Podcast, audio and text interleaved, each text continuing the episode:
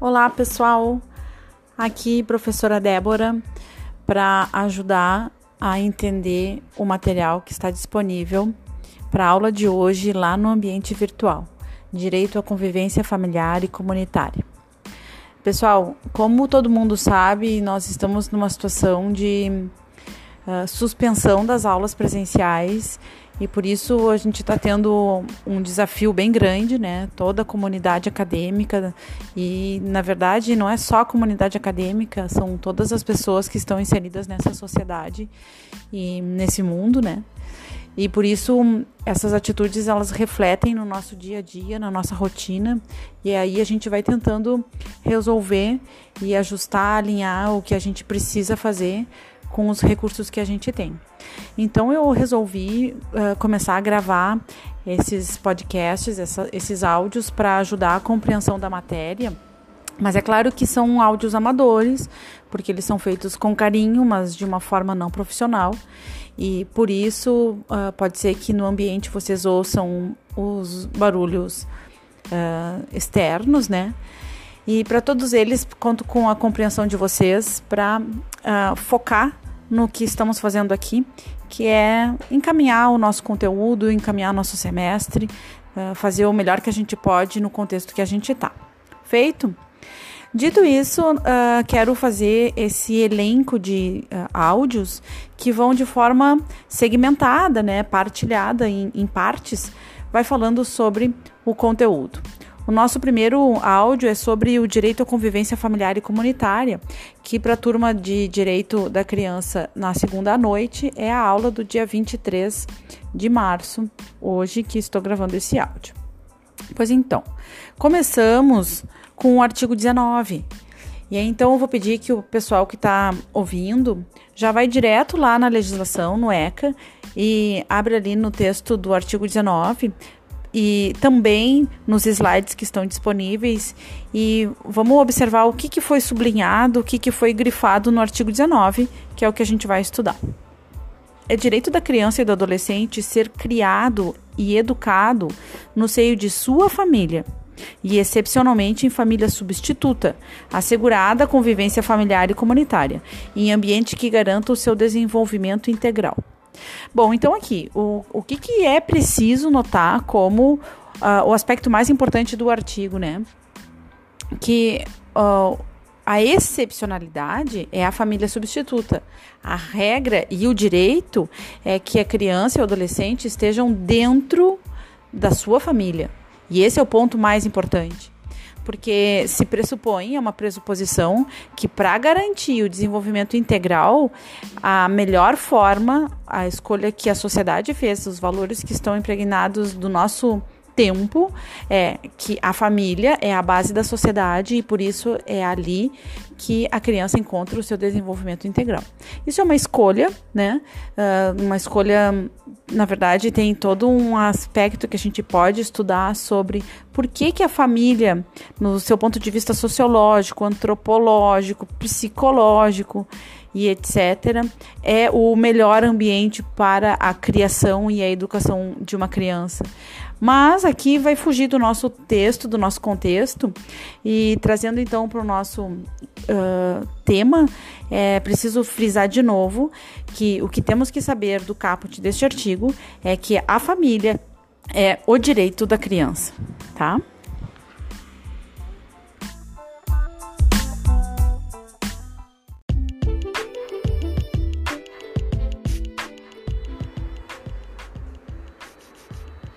Então, continuando, ali nos nossos slides, os próximos vão dando explicação de o que, que significa então esse desenvolvimento integral, né? E uh, é claro que o texto da lei determina que seja um ambiente livre de pessoas dependentes de substância uh, entorpecente, como era o texto anterior, e que agora uh, fez um afinamento, um ajuste linguístico para que fique mais fácil a compreensão do que, que significa desenvolvimento integral, né? Então não é somente livre de pessoas dependentes de entorpecentes e de uh, substâncias dessa natureza, mas um ambiente que garanta o desenvolvimento integral. Bom, uh, o que importa para nós é observar que o. Fazendo um ponto atrás, tá, pessoal? Observem que esse grupo de artigos que vai do 19 até o 52C, uh, que é o maior grupo de direitos uh, fundamentais né, da criança, eles estão dentro de um contexto de titularidade, ou seja, a criança é a criança e o adolescente são titulares ao direito de convivência familiar. Então é importante observar que ali no, no, quarto slide, quando diz assim, ó, é direito fundamental da criança e do adolescente, significa dizer que numa família o contexto dos deveres e das responsabilidades dos pais ou de quem está nessa posição, nessa figura, é importante, claro que sim, mas de pertencer à família é um direito fundamental da criança e do adolescente. Isso é muito importante, tá? Então aqui já ah, sinalizo esse ponto que se estivéssemos em aula presencial, eu ia uh, inclinar vocês e direcionar vocês a fazer essa anotação de que conviver dentro de uma família é um direito da criança e do adolescente. É claro que o que sustenta esse princípio é o princípio da proteção integral e da prioridade absoluta que já falamos em momentos anteriores, tá?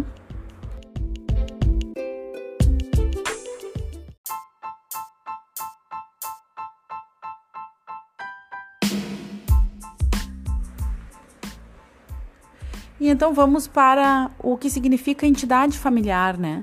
Porque quando a gente fala de direito à convivência familiar, é claro que a gente dá um passo atrás e entende o que, que significa entidade familiar, no seu conceito dilatado.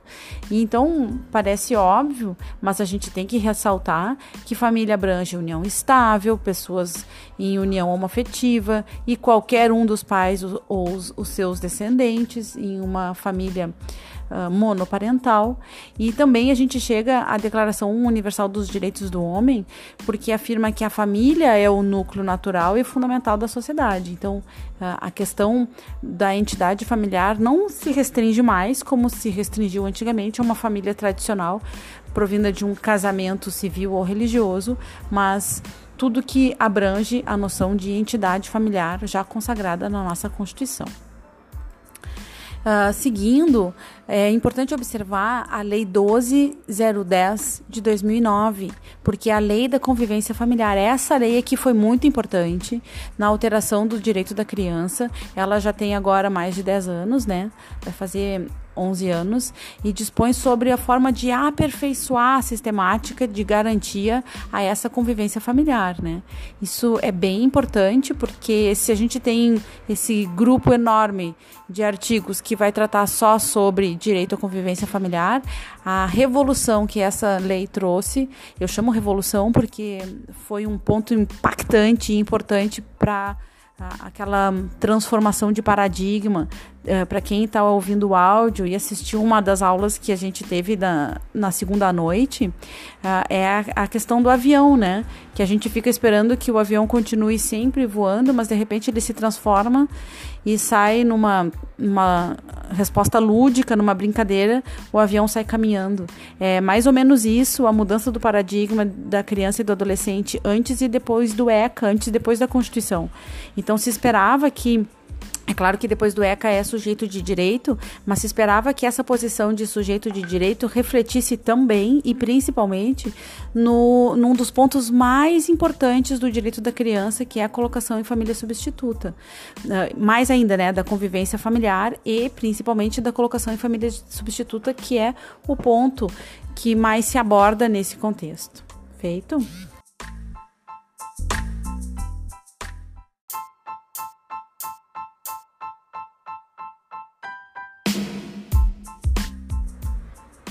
E aí, então, a a questão importantíssima que uh, foi trazida por essa lei é a afirmação de que a família natural é sempre prioritária, que é aquela que tem sempre a primazia, a prioridade. Então a criança ela deve ser colocada sempre na sua família natural e em exceção, na absoluta impossibilidade, deve existir então uma forma de resguardar os direitos da criança de poder ser criado e educado uh, numa família uh, ou primeiro extensa ou depois uh, substituta, tá?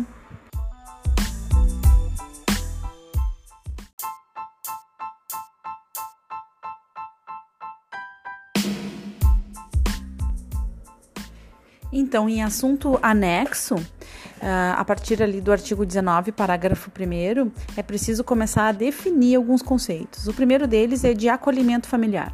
A definição é a seguinte: se trata de uma medida protetiva aplicada de forma excepcional, e isso já falamos, né? Foi o que acabamos de observar, e provisória, uh, diante da impossibilidade de manutenção da família natural ou extensa.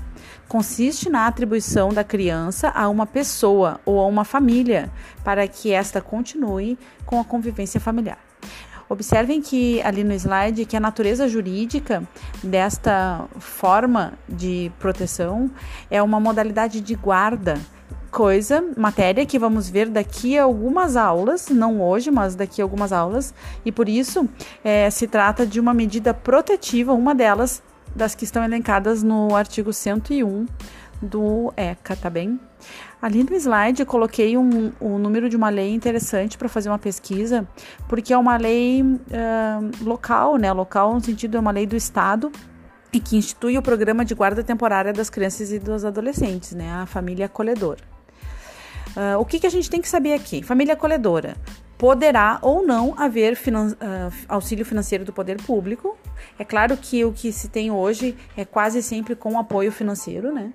Acolhimento provisório e transitório uh, tem um prioridade ao acolhimento institucional. Por quê? Porque é muito mais benéfico para as crianças. Aqui, parênteses, é na verdade um asterisco, né? um, um pontinho de exclamação.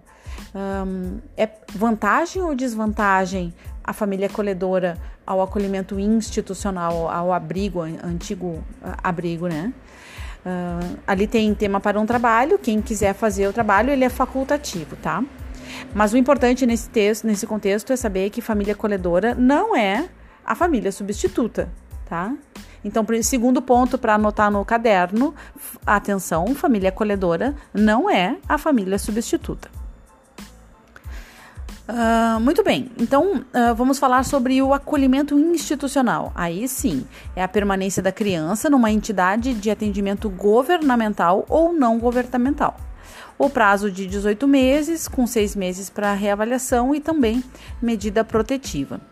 O que, que a gente tem que saber aqui?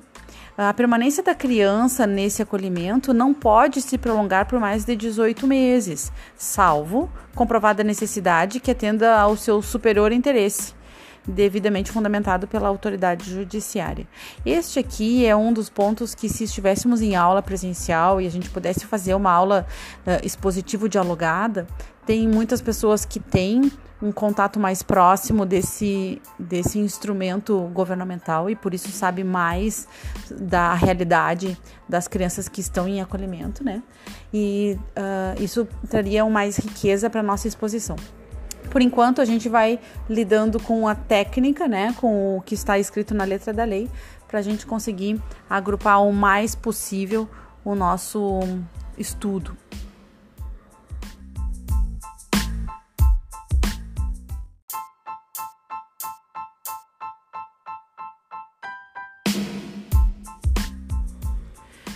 Então, a gente pula alguns slides, eles são todos muito importantes. Façam a leitura deles, anotações e tal. Dúvidas me mandem ali no fórum, que a gente debate, responde tudo. E aí nós vamos para o slide 18, que fala sobre a adoção intuito persone. Essa adoção intuito persone, ela não é permitida, ela é, na verdade, uh, ilegítima, né? Contrária à lei.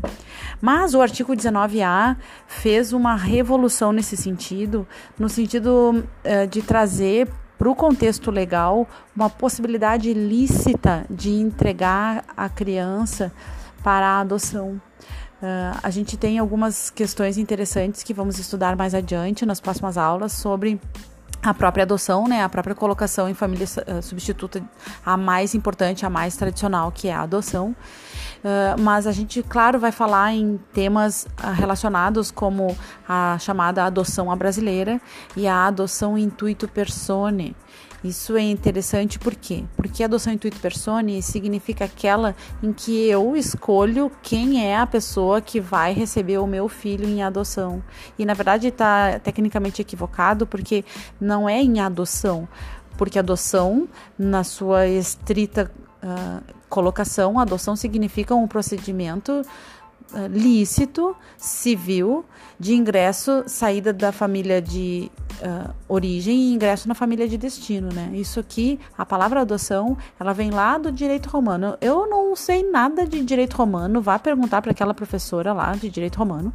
Não vou falar sobre isso aqui, mas eu tenho uma intuição que a adoção é um instituto tão, tão, tão antigo que remonta o direito romano. Feito, queridos. Brincadeiras à parte, vou, dar, vou tomar um gole d'água e já volto.